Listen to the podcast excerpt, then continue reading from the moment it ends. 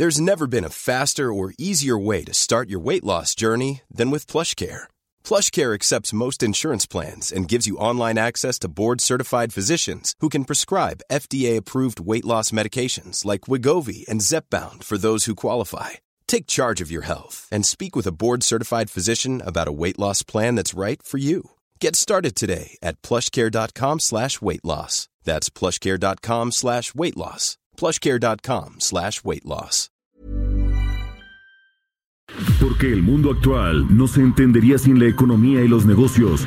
Acompaña a Mario Maldonado, el columnista de negocios más joven y objetivo del periodismo financiero, en su programa Bitácora de Negocios.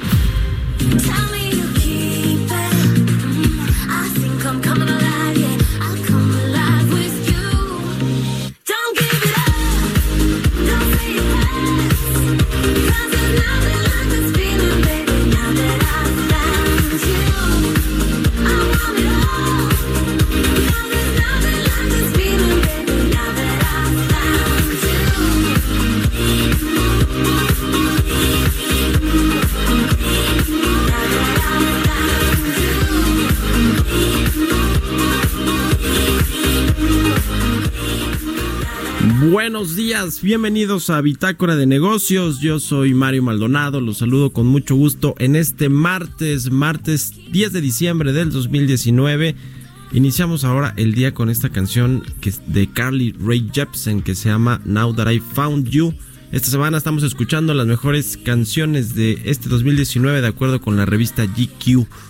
Saludo con gusto a quienes nos siguen en la Ciudad de México por la 98.5 de FM, también en Guadalajara por la 100.3 de FM, en Tampico a través de la 92.5, en Villahermosa, Tabasco por la 106.3 y en Acapulco a través de la 92.1 de FM. También a todos los que nos siguen en la República Mexicana vía streaming en la página heraldodemexico.com MX. Les platico qué vamos a tener en el programa. Vamos a hablar con nuestro colaborador Ernesto Ofarri, el presidente del grupo Bursamétrica, sobre las expectativas de la economía mundial. Ya no solo hay que ver qué pasa en México hacia el próximo año, hacia el 2020, sino también en las principales economías del mundo, cómo se van a desarrollar estos países, cuáles van a ser sus crecimientos económicos y cómo le va a impactar todo esto a México que estamos pues inmersos inexorablemente en esta economía global. Vamos a charlar también con Arturo Carranza, consultor del sector energético, experto en el tema petrolero, sobre este asunto de Pemex, los eh, el, el, yacimiento, estos campos que anunció el fin de semana, denominados Cuesqui, que bueno, pues se dice Octavio Romero, van a contribuir a aumentar la plataforma de producción petrolera en México. ¿Qué tan cierto es esto o no? Dice, dice incluso Octavio Herrera que es una muy buena señal para las calificadoras de riesgo. Vamos a charlar de esto con Arturo Carranza y también con Agustín Jiménez, el director general de Cabify México, sobre el tema de los impuestos a las plataformas digitales, a las plataformas de movilidad como el caso de Cabify y de Uber. Así que quédese con nosotros aquí en Bitácora de Negocios y mientras tanto le presento el resumen de las noticias más importantes que usted tiene que saber este martes 10 de diciembre.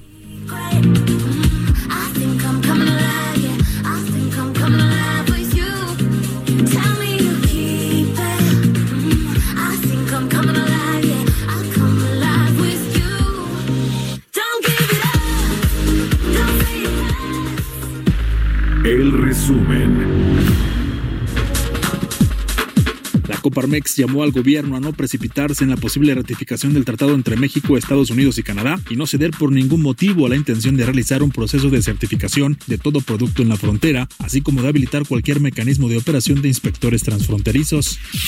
El economista en jefe de BBVA México, Carlos Serrano, consideró que Pemex es el principal riesgo que hay para las finanzas públicas del país. El especialista explicó que la empresa productiva del Estado tiene una importancia central, pues su deuda representa alrededor de 20% de la deuda del gobierno federal. Federal. El presidente de la Asociación de Bancos de México, Luis Niño de Rivera, aseguró que las instituciones pasarán de tener miles de comisiones a cientos. El representante del sector señaló que han avanzado en su depuración en un trabajo conjunto con el Banco de México al eliminar una gran cantidad de estas, entre ellas algunas que estaban en la lista pero no se cobraban o fueron suplidas por otras. De acuerdo con un análisis de Cibanco, la relación comercial entre Estados Unidos y China, así como la ratificación del Tratado Comercial entre México, Estados Unidos y Canadá, influirán en el tipo de cambio esta semana, al cual podría oscilar entre 19.15 y 19.55 pesos por dólar.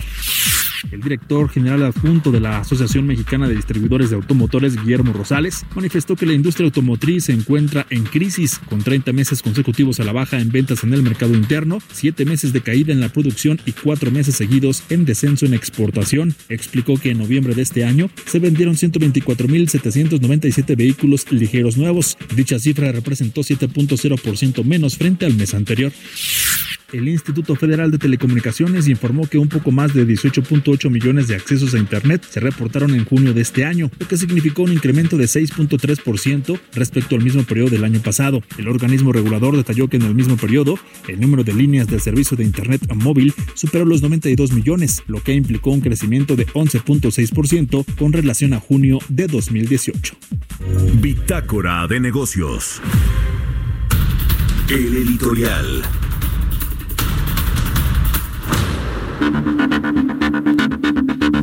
Hoy van a estar aquí en la Ciudad de México los principales negociadores del Tratado de Comercio entre Estados Unidos, México y Canadá, este denominado TEMEC finalmente parece que se va a ratificar y a eso vienen eh, Jared Kushner, el asesor principal del presidente Donald Trump, y su yerno también, Robert Lighthizer, el representante comercial de los Estados Unidos, y Chrystia Freeland, la viceprimera ministra canadiense, vienen hoy a México a reunirse con funcionarios del gobierno mexicano, con Jesús Seade, con el canciller Marcelo Ebrard, quizá con el presidente Andrés Manuel López Obrador, para dar ya eh, pues eh, por terminada esta renegociación del acuerdo comercial entre estos tres países. Este Temec que tantos dolores de cabeza nos ha dado aquí en México y tanta pues incertidumbre ha generado también para el mediano plazo lo que va a pasar con la relación eh, trilateral entre México, Estados Unidos y Canadá. El asunto de fondo es que eh, aceptó México para que los demócratas y las organizaciones laborales de los Estados Unidos aceptaran ratificar este acuerdo antes de que termine el periodo legislativo en Estados Unidos. Ese es el tema de fondo. Había sobre la mesa estas propuestas de enviar inspectores de Estados Unidos a fábricas mexicanas para revisar el cumplimiento de la reforma laboral. Estaba también el aumentar el contenido nacional a los productos eh, de los autos, el acero y el aluminio particularmente. Estados Unidos buscaba que se aumentara el contenido nacional para los autos fabricados en la región en la región norteamericana que involucra por supuesto a México. México no estaba de acuerdo, ya había negociado ese asunto del el contenido nacional de los autos y bueno parece ser que ahí sí hubo ciertas eh, concesiones, aunque no está claro el detalle, la letra chiquita, los textos, la redacción final de este acuerdo. Por eso creo que es importante esperarnos a saber con detalle qué se aprobó, qué se negoció en esta recta final del TEMEC antes de echar las campanas a volar porque es cierto que es una buena noticia que haya salido, que vaya a salir antes de que termine el 2019 y entremos al 2020 con una certeza de que se va a entrar, que va a entrar ya en vigor en los próximos tres meses este acuerdo comercial, como lo tienen eh, pactado ahí las normas de eh, comercio exterior. Y una vez que pase al Congreso de los Estados Unidos, la próxima semana va a votarse, eso es lo que se tiene previsto y bueno, quedará ya eh, pues para su implementación en los próximos próximos tres meses. Ya ve que ayer la secretaria de Economía, que por cierto, pues ha pasado un poco de noche en esta renegociación del TEMEC, eh, Graciela Márquez dijo que para el primer semestre del próximo año ya quedaría en, eh, aprobado y obviamente funcionando este nuevo TEMEC, este nuevo acuerdo comercial. De bueno, de nueva cuenta le digo, hay que esperarnos a ver la letra chiquita, lo que se dieron los negociadores mexicanos para que los demócratas que habían estado muy duros y estas organizaciones sindicales y laborales en Estados Unidos para ver qué, en qué se dio México, qué aceptó, a qué se comprometió para que se diera finalmente salida a esta ratificación del TEMEC. Pero de entrada suena a una buena noticia con la que iniciamos este martes 10 de diciembre. Son las 6 con 10 minutos de la mañana. Mercados bursátiles. Y ya llegó Roberto Aguilar, nuestro analista de mercados, a la cabina del Heraldo Radio. ¿Cómo estás, mi querido Robert? Buenos días. ¿Qué tal, Mario? ¿Cómo estás? Muy buenos días. Yo sigo siendo escéptico sobre el tema del TEMEC, porque pues hay muchos, como tú decías, el tema de fondo, ¿no? De qué fue lo que se dio México y la verdad lo que nos deja claro es que más allá de esta defensa de la soberanía que había prometido y defendido el presidente Andrés Manuel López Obrador, pues el presidente Donald Trump le ha agarrado perfectamente la medida en temas desde el migratorio hasta el tema comercial y bueno, pues es una situación donde ve, veamos hasta dónde se dio México. Lo que me llama la atención, Mario, es que en esta eh, serie de declaraciones brillaron por su ausencia las de los negocios negociadores por la parte empresarial mexicana. Es decir, que no hubo, siento yo que a diferencia de la vez pasada donde se anunció ya la, se, había cerrado la eh, renegociación del acuerdo, pues fue incluso una pues un anuncio eh, eh, coordinado con los representantes empresariales. Hoy no, no sucede en este sentido. Sin embargo, fíjate que el mercado, por lo menos el mercado de cambios está pues alegre y también está optimista en ese sentido con el tema de, esta ratificación o de esta aprobación legislativa en Estados Unidos, porque hoy estamos viendo, Mario, eh, 19-20 el tipo de cambio. Es decir, que ayer hubo una recuperación importante de eh, nuestra moneda mexicana y hoy, insisto, 19-20. Ayer comentamos si los mercados se están adelantando a esta situación y creo que este es un fiel reflejo de que también puede ser una situación favorable para los mercados. Sin embargo, pues el, el diablo está en los detalles, Mario. Pero mientras todo esto sucede, el tema es de lo, eh, eh, estamos en un eh, justamente pues ya en, en, la cuenta regresiva de este plazo que está fijado para el 15 de diciembre. Ahí ¿qué va a pasar, Mario? Estados Unidos, como está estipulado en el calendario, pues aplicaría una siguiente ronda de aranceles a importaciones chinas y bueno, pues esto sí es contrarreloj porque se supone que debería de haber algún anuncio sobre la negociación que están haciendo para la fase 1 Estados Unidos y China justo antes antes de esta fecha porque se supone que esto podría ser una de las alternativas que se detuvieran este, esta aplicación de los aranceles para que continuaran las negociaciones. Sin embargo, como lo hemos dicho en esta telenovela de la fase 1 de la guerra comercial de Estados Unidos y China, pues ninguna de las dos partes quiere quiere ceder, lo han dicho de manera eh, reiterativa, que ninguna de las dos partes, es decir, China y Estados Unidos, pues va a eh, ceder en este sentido. Pero bueno, yo me imagino, Mario, que sí debe de haber alguna de las situaciones que estén negociando. Como habíamos dicho, no están las, las reuniones de alto nivel, pero los equipos negociadores pues están justamente en esta situación de buscar la mejor manera de tener eh, este arreglo muy pronto.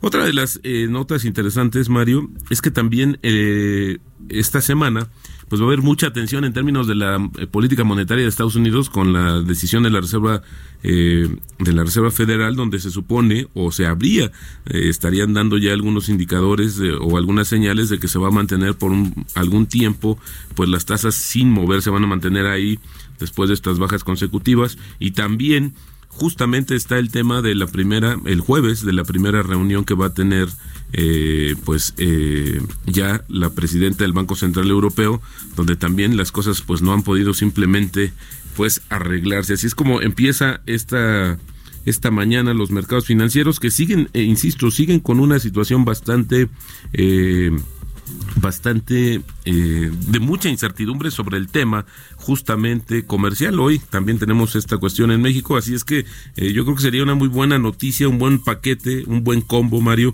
pues que también hubiera un avance, que se dieran a conocer algunos de los temas que quedaron justamente en eh, cómo se acordó este tema en México y que también se dieran pues información acerca de lo que sucede en el plano comercial de Estados Unidos y China. Y acaba de conocer una, una nota interesante también acerca de, China, que los nuevos préstamos bancarios en China China repuntaron más de lo esperado en noviembre, ya que el Banco Central pues rebaja algunas de las principales tasas de interés y alienta un crecimiento más rápido del crédito para frenar la desaceleración de la economía en medio de la tensión comercial con Estados Unidos.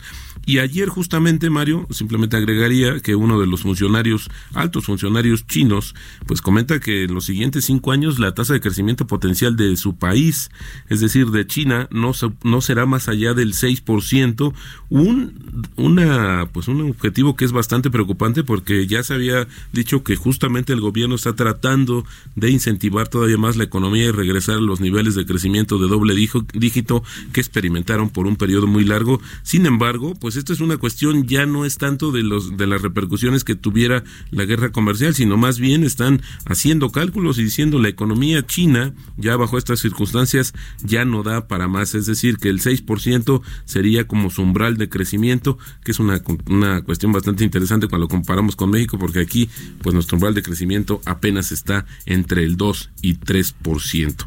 Esto es básicamente como inician los mercados, insisto, 19-20, así es como cotiza nuestra moneda, Mario. Pues sí, entonces el peso está adelantándose a una ratificación de. Sí, fíjate que desde ayer, ayer, eh, bueno, esta inercia venía desde el viernes con esta recuperación, la debilidad del dólar, pero eh, eh, bueno, pues ahora sí se acentuó. De hecho, te digo, ayer veía estas cotizaciones de 19.20 y bueno, vamos a ver más tarde cuando empiecen ya las operaciones con más intensas, ver cómo sigue respondiendo el tipo de cambio.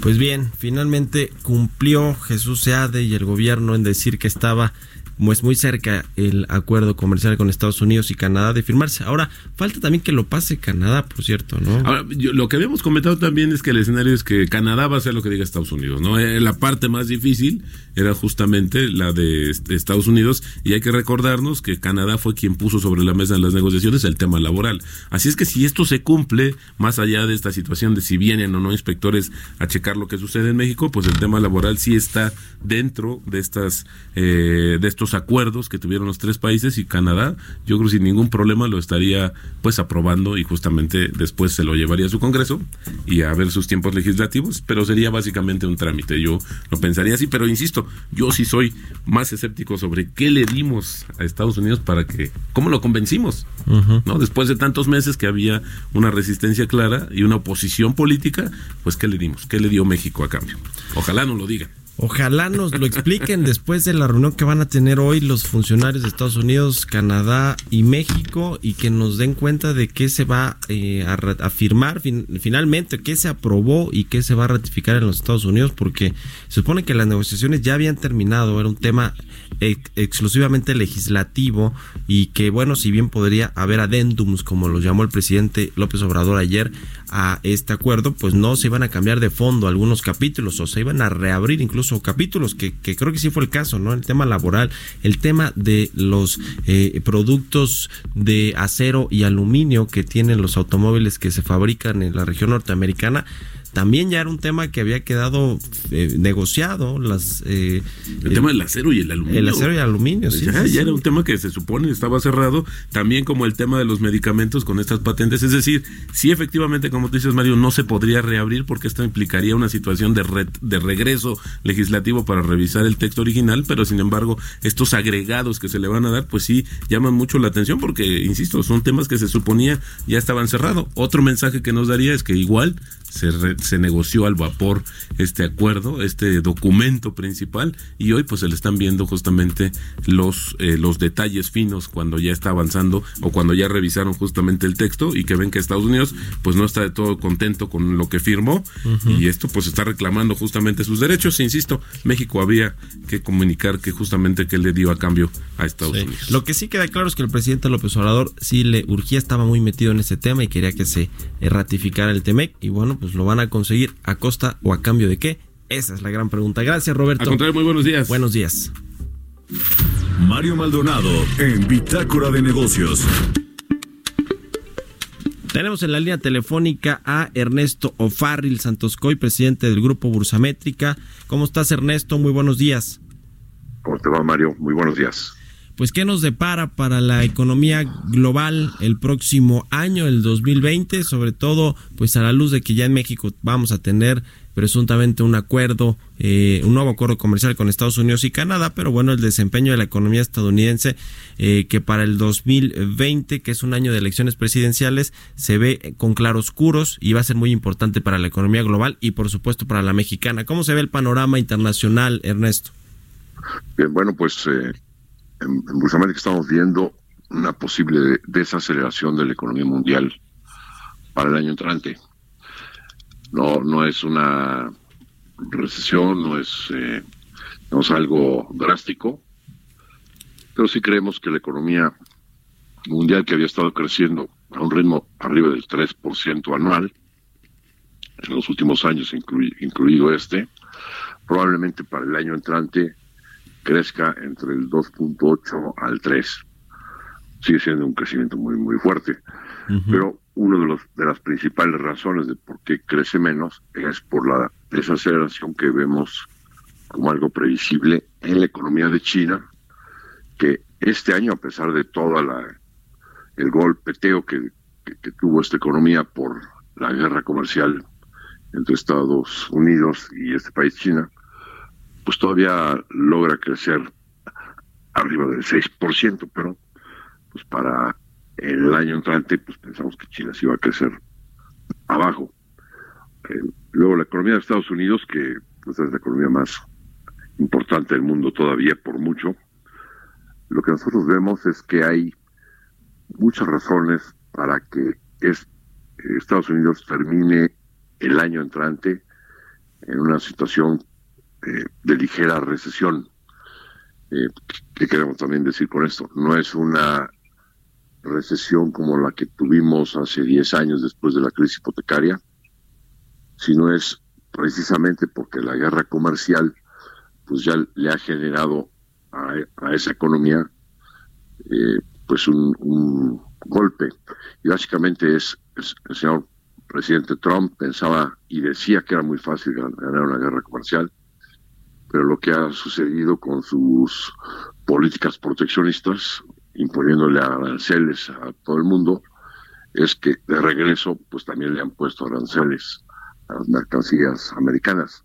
Resulta que los industriales norteamericanos pues importan muchos de sus insumos y ahora los importan con aranceles que impuso el presidente Trump.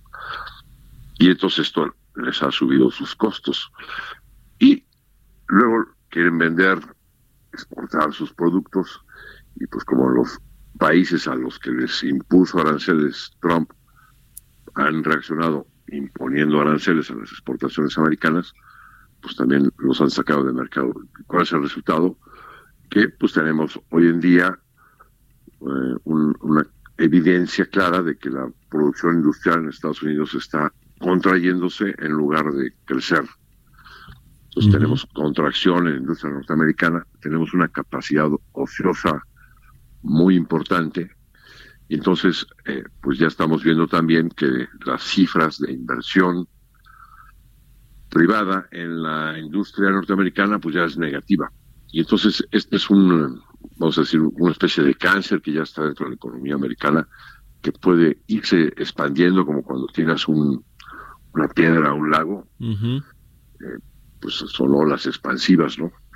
se, se puede ir expandiendo y sí podría llegar a que hacia finales del año entrante, pues Estados Unidos tuviera que atravesar por un, una recesión ligera. recesión, sí. Ahora, eh, eh, te quiero preguntar, Ernesto, en el tema de México, ¿Cómo le, le, va a impactar o cómo va a jalar la economía nacional el tema de las exportaciones, este crecimiento de promedio de 2 o 2.1% de la economía de Estados Unidos el próximo año, que sigue siendo muy buena? Yo creo que en México vamos a estar un poquito lejos todavía de, esa, eh, de ese dato con todo y que se ratifique el TEMEC. ¿Cómo eh, ves tú que va a jalar a la economía nacional? Y, y, te pongo sobre la mesa este dato que salió la semana pasada con respecto a el, las exportaciones a los Estados Unidos, el dato al tercer trimestre. Y bueno, China China cayó 27%, mientras que México cayó todavía ligeramente 2, 2.1% si no mal recuerdo, pero bueno, sigue siendo el principal socio comercial de los Estados Unidos, ya que había desbancado a China y a Canadá. ¿Cómo se inscribe todo este tema en, el contexto de eh, Estados Unidos y su crecimiento?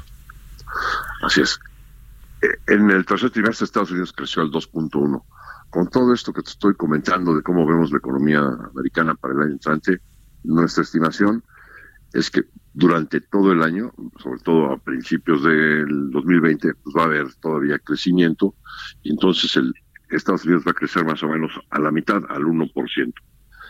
¿Y cuál es, cuál es el impacto para México? Bueno, pues ya lo estamos viendo. Sí hemos visto ya algunos meses en que las exportaciones no petroleras de México tienen ya tasa negativa o una tasa muy baja. es decir, esta contracción de la industria norteamericana ya le está pegando a la economía mexicana. El, crecimiento cercano a cero que tiene la economía mexicana no se debe nada más a errores en las políticas públicas o a la desconfianza que hay sobre el nuevo gobierno entre los inversionistas nacionales e internacionales, lo cual se ha traducido en una contracción de la inversión en México de más del 6%, sino que adicionalmente también tienes el problema de que eh, pues esta recesión o contracción de la industria norteamericana pues le pega este, a, la, economía exportadora manufacturera mexicana. Eh, aún así, como acabas de, describir, hemos tenido alguna oportunidad de defender esta toda esta circunstancia porque con la guerra comercial entre Estados Unidos y China hemos logrado la, manufactura mexicana pues cubrir los huecos que deja la manufactura china. Y entonces eh, pues en, lo que caen las importaciones de China a Estados Unidos nosotros hemos caído menos porque estamos ganando participación de mercado en, esa economía, ¿no? Eh, sin embargo, si, si el motor principal, que es en sí la industria, sigue contrayéndose, bueno, pues eso al final de cuentas nos impacta, ¿no? Recuerda que alguna vez un exsecretario de Hacienda, que era Agustín Cárcel, decía que pues eh, nos podía dar a lo mejor un simple catarrito y tuvimos una contracción mucho más importante, ¿no? Así es. Sí, Es muy importante lo que sucede en Estados Unidos, sobre todo en la industria, para la economía mexicana, que es una economía exportadora orientada a surtirle de insumos a la manufactura norteamericana. De Estados Unidos. Bueno, pues muy bien, vamos a estar atentos a lo que suceda con este tema de Estados Unidos, que es muy importante, y con el proceso político electoral, que no es mucho menos importante también para lo que va a pasar en la economía. Te agradezco mucho, Ernesto Ofar, el presidente del Grupo Bursamétrica, por habernos tomado la llamada. Al contrario, Mario, agradezco la oportunidad de estar con tu amable auditorio y contigo, Mario. Muy buenos días, hasta luego. Vamos a hacer una pausa comercial y volvemos. Continuamos en un momento con la información más relevante del mundo financiero en Bitácora de Negocios con Mario Maldonado. Regresamos. Estamos de vuelta en Bitácora de Negocios con Mario Maldonado. Historias empresariales. Bueno, ubica usted a el Palacio de Hierro, esta tienda departamental que fundó la familia Bayeres. Los Bayeres que por cierto son dueños también de muchas otras empresas mineras, aseguradoras, dueños del ITAM, en fin, de varios negocios. Bueno, ellos eh, también tienen el Palacio de Hierro, que bueno, pues es una tienda departamental, diría yo, de las más eh, importantes en México y eh, recientemente anunció que van a, bueno, que colocó una oferta eh, pública, colocó deuda en los mercados, recaudó 5 mil millones de pesos, estuvo sobredemandada esta oferta pública de deuda, casi cuatro veces del monto que recaudaron, es decir, el Palacio Hierro no había salido prácticamente a los mercados eh, eh, de deuda hace tiempo, cotiza en la Bolsa Mexicana de Valores, pero bueno, ha sido una empresa un tanto conservadora con respecto a su expansión.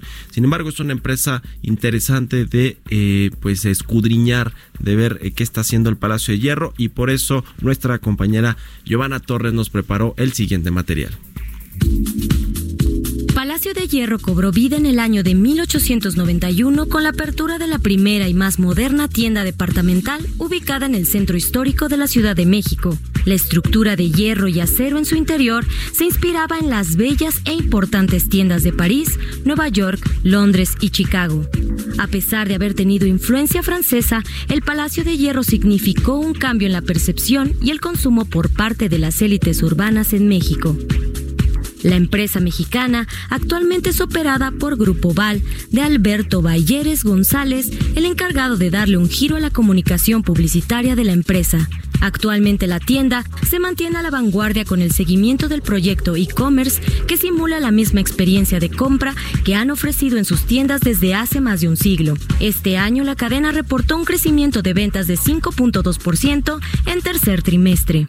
La empresa centenaria celebró recientemente su primera participación en el mercado de deuda en la Bolsa Mexicana de Valores por un monto de 5 mil millones de pesos en dos emisiones. La primera es por el monto de mil millones de pesos, mientras la segunda sumó 4 mil millones de pesos. La mitad de este financiamiento será destinada al pago de deuda y alargar su emisión, mientras que el resto se empleará para remodelaciones y nuevas aperturas, aunque de estas aún no está definida su ubicación. Para Bitácora de Negocios, Giovanna Torres. Entrevista.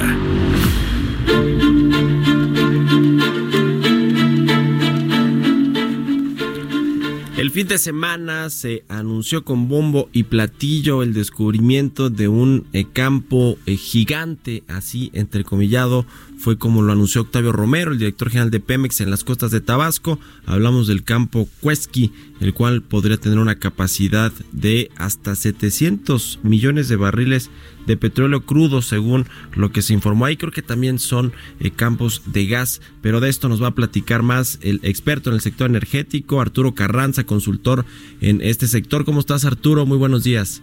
Hola, Mario. Muy bien. Gracias por la invitación. Pues cómo ves este anuncio que hizo eh, Petróleos Mexicanos, decía yo con bombo y platillo, porque pues lo, lo, lo, ven o lo ponen como prácticamente el, el, yacimiento, decían uno de los siete más importantes que ha tenido Petróleos Mexicanos, si no, si no mal recuerdo, esa fue la declaración que dieron los funcionarios mexicanos allá en Tabasco este fin de semana. ¿Qué tan importante es o no va a salvar a Pemex?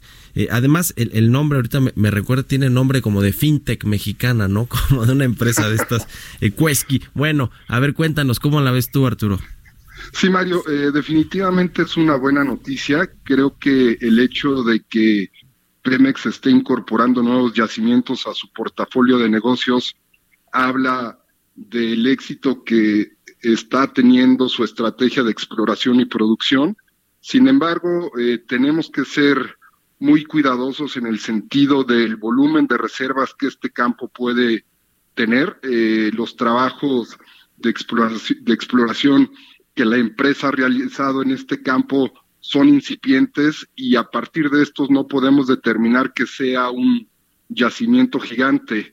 Es posible que lo sea, sin embargo, eh, faltan trabajos de delimitación y con estos podríamos tener la certeza de que Pemex eh, le dio al un, en un campo terrestre que, por cierto, Mario, a mí me llama la atención que últimamente los campos razonablemente grandes se estén encontrando en campos terrestres porque en los últimos años Pemex había decidido orientar esfuerzos a aguas profundas justamente argumentando que la explotación en campos terrestres estaba prácticamente acabada y vemos que Pemex eh, hoy en día está argumentando en sentido contrario.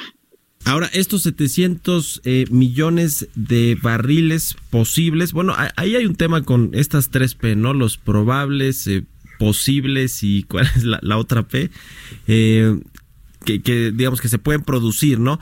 Ahí, ahora estamos hablando esto en un mediano o un largo plazo, ¿no? Es decir, esto no va a pasar en el corto plazo, que me llama la atención también ahí lo que decía Octavio Romero, el director de Pemex, con respecto a que esto era, un, era una buena señal para las calificadoras, que bueno, eh, si, si se tienen más eh, campos o yacimientos que pueden explotarse eventualmente, pues esto eh, eh, hace eh, ver que Pemex va a levantar su producción petrolera y eso es una buena señal para las calificadoras. Ahora, las calificadoras, creo yo, necesitan señales más de corto plazo, no estas de largo plazo, si es que se llega a levantar la producción petrolera con lo que se llegue a, producir en este campo, ¿no?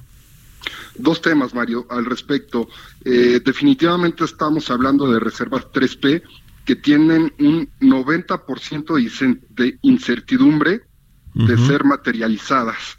Esto quiere decir, como te venía comentando al principio, que falta mucho trabajo para poder tener una mayor certeza con respecto al volumen de este campo. ¿Qué es lo que tiene que hacer y qué es lo que tiene que pasar? Bueno, Pemex ahorita está haciendo trabajos de delimitación, de caracterización, que en la industria petrolera en, términos eh, generales y en un promedio más o menos requieren un eh, estimado de tiempo de más o menos 180 días para poder tener certeza clara con respecto al volumen. Pero si Pemex acelera los trabajos, podría reducir estos tiempos y podría dar una certeza con respecto a si el yacimiento puede tener 700 eh, millones de barriles de reservas 3P o inclusive un poquito más.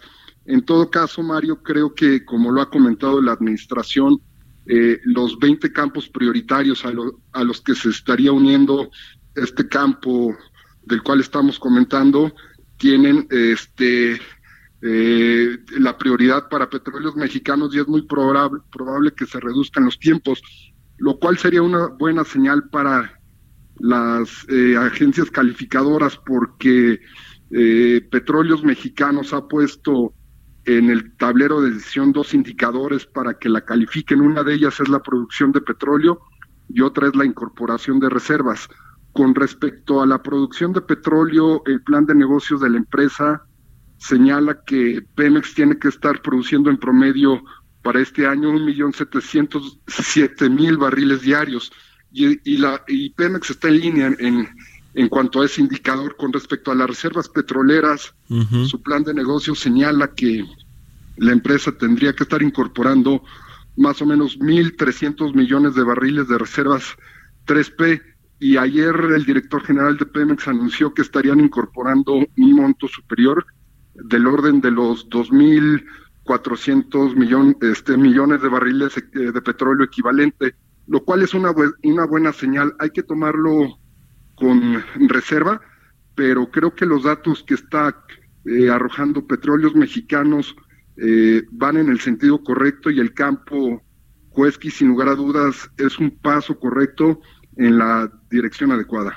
Mm, este tema de incorporar reservas petroleras a eh, las proyecciones de petróleos mexicanos es relevante porque ya teníamos varios años, ¿no? Creo que más de que 10, 15 años en los que no se incorporaban estas reservas y como lo digo eh, eh, Octavio Romero, que creo que tiene un punto, pues sí, esto da cuenta de que tiene más probabilidad la empresa de producir en los próximos años más petróleo o, al menos a una velocidad más acelerada de lo que lo tenía originalmente planeado, ¿no? El tema este de la incorporación de reservas sí es finalmente una buena noticia y sí nos da un poco más de certeza sobre lo que va a pasar con la producción petrolera, particularmente de Pemex, ¿no?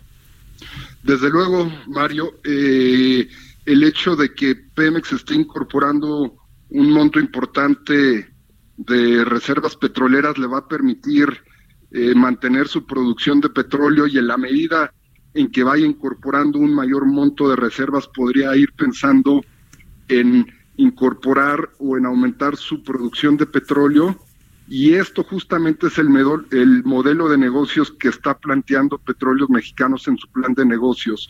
Mayor incorporación de reservas, mayor producción de petróleo, te permite generar mayor flujo de efectivo y te permite en el largo plazo tener mayor rentabilidad. Esta es la, esta es la ecuación que pretende eh, materializar petróleos mexicanos y sobre el cual las calificadoras lo estarán juzgando. Ahora, el tema de los recursos. Pemex tiene el dinero, la capacidad tecnológica, digamos, hablamos de campos terrestres, pero eh, para poder explorar y explotar este campo Cuesqui, es decir, con recursos del gobierno, de la, empresa productiva del Estado, o va a requerir de algunas alianzas estratégicas con, con empresas privadas, este tema de los contratos eh, eh, de, de servicios. ¿Cómo ves el asunto de los recursos para explotar este campo tan importante como dijeron el fin de semana? Dos puntos, Mario. El primero tiene que ver con respecto a que este campo se encuentra en la frontera tecnológica de petróleos mexicanos. La empresa está perforando a mayor profundidad para poder sacar los recursos que estos campos nuevos tienen. Estoy hablando particularmente de Isachi y de Cuesqui, y eso sin lugar a dudas genera un reto operativo, financiero y tecnológico de petróleos mexicanos al cual nunca se había enfrentado.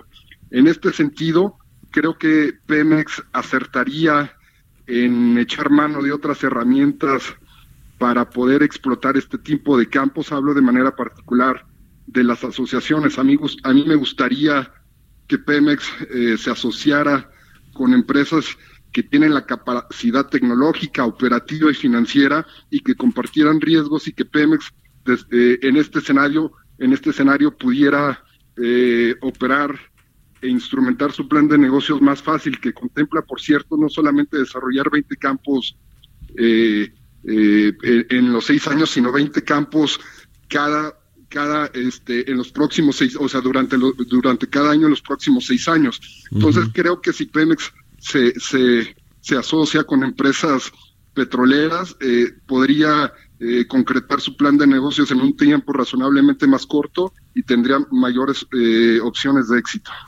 bueno pues vamos a ver cómo se inscribe este tema de la el descubrimiento de este yacimiento con lo que se va a anunciar en enero, estas inversiones eh, del sector energético que ya prometió el presidente López Obrador y veremos qué tanto le dan o no a entrada a la, a la participación de la iniciativa privada. Y ojalá que lo podamos platicar aquí, Arturo Carranza, consultor del sector energético. Muchas gracias por habernos tomado la llamada.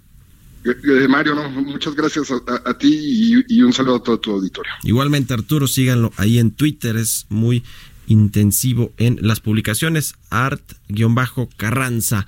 Buenos días, Arturo, y son las 6 con 46 minutos. Portales Internacionales.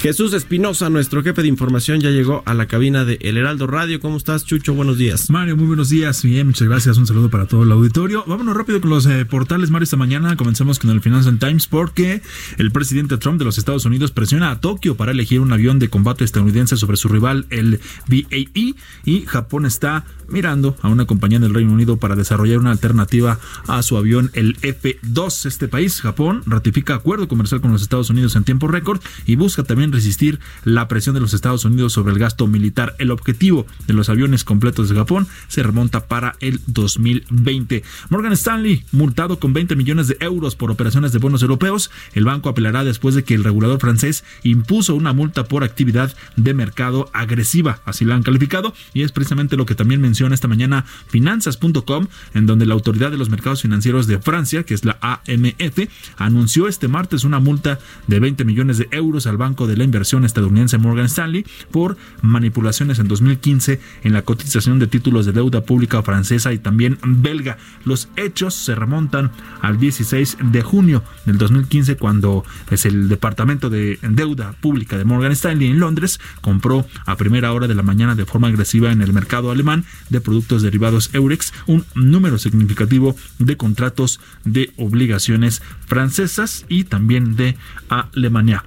Vámonos con expansión. Esta mañana también la tasa de desempleo en el conjunto de la OCDE se mantuvo en octubre en el, en el 5.2% de la población activa, porcentaje que no ha variado desde la pasada primavera y con muy leves cambios en la mayor parte de los países miembros. En cifras absolutas, Estados Unidos era el miembro de la organización con más personas que buscaban un puesto de empleo con 5.855 millones, seguido de Turquía con 4.648, España con 3.283, Francia 2.518, Italia con 2.500 y también México aparece por ahí con 2.054 millones. Y ya para cerrar, el economista punto es los sindicatos que se oponen a la reforma de las pensiones del presidente francés Emmanuel Macron suben la presión este martes con manifestaciones y paros en servicios públicos que se vienen a sumar esto a la huelga en el transporte público que comenzó el jueves pasado y durará al menos hasta el fin de semana. Las centrales que exigen la retirada del proyecto de Macron pues esperan mostrar una vez más con eh, cientos de miles de personas en las calles que la opinión pública sigue estando mayoritariamente en contra, la víspera, esto sí, de la presentación por el primer ministro Edouard Philippe, el detalle de la reforma Mario. Así el panorama esta mañana de los portales internacionales. Gracias Jesús, muy buenos días. Buenos días. Entrevista. Bueno, vamos a charlar ahora con Agustín Jiménez, director general de Cabify México, sobre varios temas que hay ahí que tienen que ver con esas plataformas de movilidad. ¿Cómo estás, Agustín? Muy buenos días. ¿Qué tal, Mario? Muy buenos días, gracias tú. Todo bien, gracias. Pues vamos a entrarle primero con el tema de los impuestos. La miscelánea fiscal del próximo año incluye ya impuestos para las plataformas digitales, para casi todo el ecosistema digital y uno de ellos, eh, eh, digamos, una de estas plataformas son las de movilidad como eh, la de Cabify. ¿Cuál es, cómo quedó finalmente, recuérdanos, la miscelánea fiscal para las plataformas digitales de movilidad del próximo año? ¿Qué tal? Mira, eh, efectivamente vienen cambios para 2020. Nosotros es importante mencionar que desde nuestro lanzamiento de operaciones en México, CAIFI siempre ha estado trabajando con las autoridades y ya aportamos el 1.5% de la facturación al fideicomiso como tipo impuesto, ¿vale? Tienen cambios, sí, efectivamente, sin embargo, todavía no se ha definido a ciencia cierta cómo van a quedar estos puntos. Estamos en conversaciones con las autoridades de Ciudad de México y esperamos que muy pronto ya podamos tener claridad sobre este tema. Hay eh, dos asuntos con el IVA y con el ISR, ¿no? Si no me equivoco. ¿Cuáles cuáles son los lo, que plantea el, gobierno, lo que planteó la Secretaría de Hacienda que tendrían que, que pagar o que enterarle a la autoridad fiscal a partir del 2020? Y también creo que se extendió el plazo, ¿no? En el que se tenía eh, presupuestado inicialmente que iban a entrar en vigor los impuestos. Efectivamente, estaba planteado que fuera esto para enero, sin embargo, estamos viendo que pues iba a haber una extensión en ese sentido y estamos en espera de que se defina la fecha exactamente en la que en la que va a comenzar a aplicar estas modificaciones. Nosotros a nivel empresa, efectivamente cumplimos con todas las obligaciones a nivel fiscal, pagamos tanto IVA como ISR y el resto de los impuestos correspondientes. Ahora hay, en, eh, digamos, a nivel global una intención de regular a todas las plataformas digitales, a todo este ecosistema eh, digital. Incluso hay eh, consensos ahí en la propia OCDE, en el G20, que el Arturo Herrera los ha, los ha mencionado. En, en este sentido, en el contexto global, ¿cómo se sienten en México que van a entrar estas regulaciones que yo creo que son inexorables? pero que tendrán que, que, entrar en algún momento y ya el tema de los impuestos es una realidad, va a ser una realidad a partir de del, del el, quizá del segundo trimestre del próximo año. ¿Cómo ven ustedes todo lo que se está diciendo a escala global con respecto a regular y a, eh, pues, eh, eh, de alguna manera fiscalizar a las plataformas digitales, Agustín? Mira, bien, o sea, nosotros siempre hemos estado en trabajo con las autoridades en todos los países donde operamos, son 12 países ya hoy en día, eh, y afortunadamente México es uno de los que tuvo una primera regulación a nivel Latinoamérica. Las regulaciones, a diferencia de otros países, son bastante distintas. En nuestro caso, sí aplica un tema de pago de impuestos, el cual ya hemos venido cubriendo desde nuestro lanzamiento, como te comentaba, pero hay otros mercados en lo que esto nos incluye. Entonces, tendríamos que ver cómo va evolucionando para que se pueda empatar y efectivamente pudiéramos llegar a tener un consenso a nivel global donde se definiera la forma en la que deberían de operar en ese sentido las plataformas digitales. Las eh, nuevas leyes, leyes fiscales o miscelánea fiscal del próximo año inevitablemente van a impactar a los usuarios, es decir, les va a costar más caro utilizar eh, plataformas como la de Cabify y todas las otras que existen en el mercado. Mira, por el momento nosotros no tenemos planeado hacer ninguna modificación a la tarifa en lo que viene de 2020. Eh, evidentemente hay algunas situaciones de mercado, se tiene que comparar directamente contra temas de competencia y demás para poder regular los precios y competir de cierta forma también en este aspecto. Ya. Pero en el caso de Cabify en particular no tenemos pensado hacer ninguna modificación en ese sentido. Ok, por otro lado, Agustín, te quiero preguntar sobre esta ley de movilidad de la Ciudad de México y los reglamentos que se tienen. Se, se, se dice que se pretende obligar a las plataformas eh, como Cabify, como Uber, Didi los demás eh, competidores del mercado a eh, compartir detalles o datos estratégicos de su sistema, de los, de los choferes, de quienes utilizan los, los servicios, entre ellos también incluso la metodología de, de reclutamiento, ¿no? Para que, y, del, y del control de los operadores yo creo que no, no han estado pues muy contentos las plataformas de todas estas regulaciones o lo que se quiere hacer con eh, estas plataformas. ¿Qué decir al respecto? Mira, sí, efectivamente se ha hecho una solicitud por parte de las autoridades de Ciudad de México para que compartamos cierta información.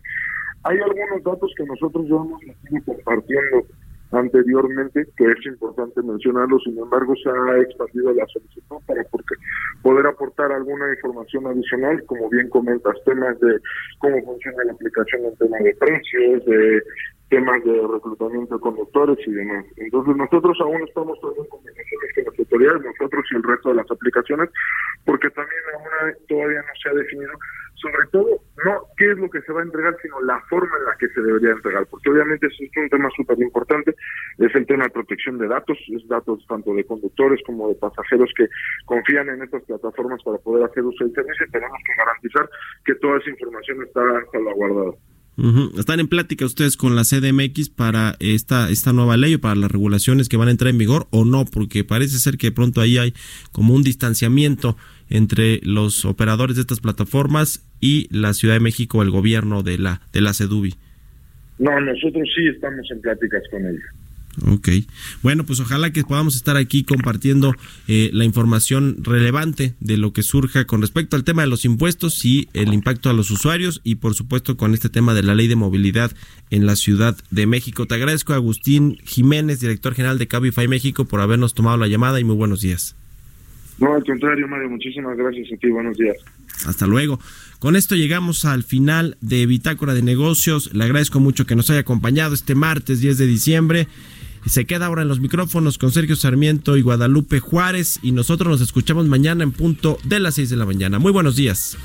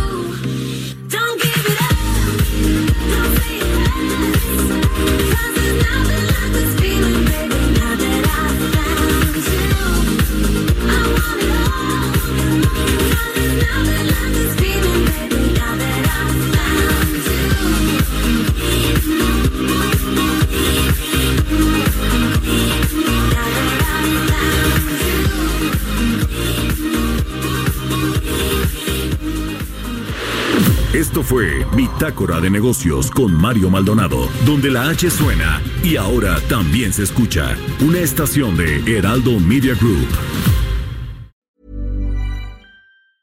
Ever catch yourself eating the same flavorless dinner three days in a row? Dreaming of something better? Well, HelloFresh is your guilt-free dream come true, baby. It's me, Kiki Palmer. Let's wake up those taste buds with hot, juicy pecan-crusted chicken or garlic butter shrimp scampi. Mm. Hello Fresh. Stop dreaming of all the delicious possibilities and dig in at HelloFresh.com. Let's get this dinner party started.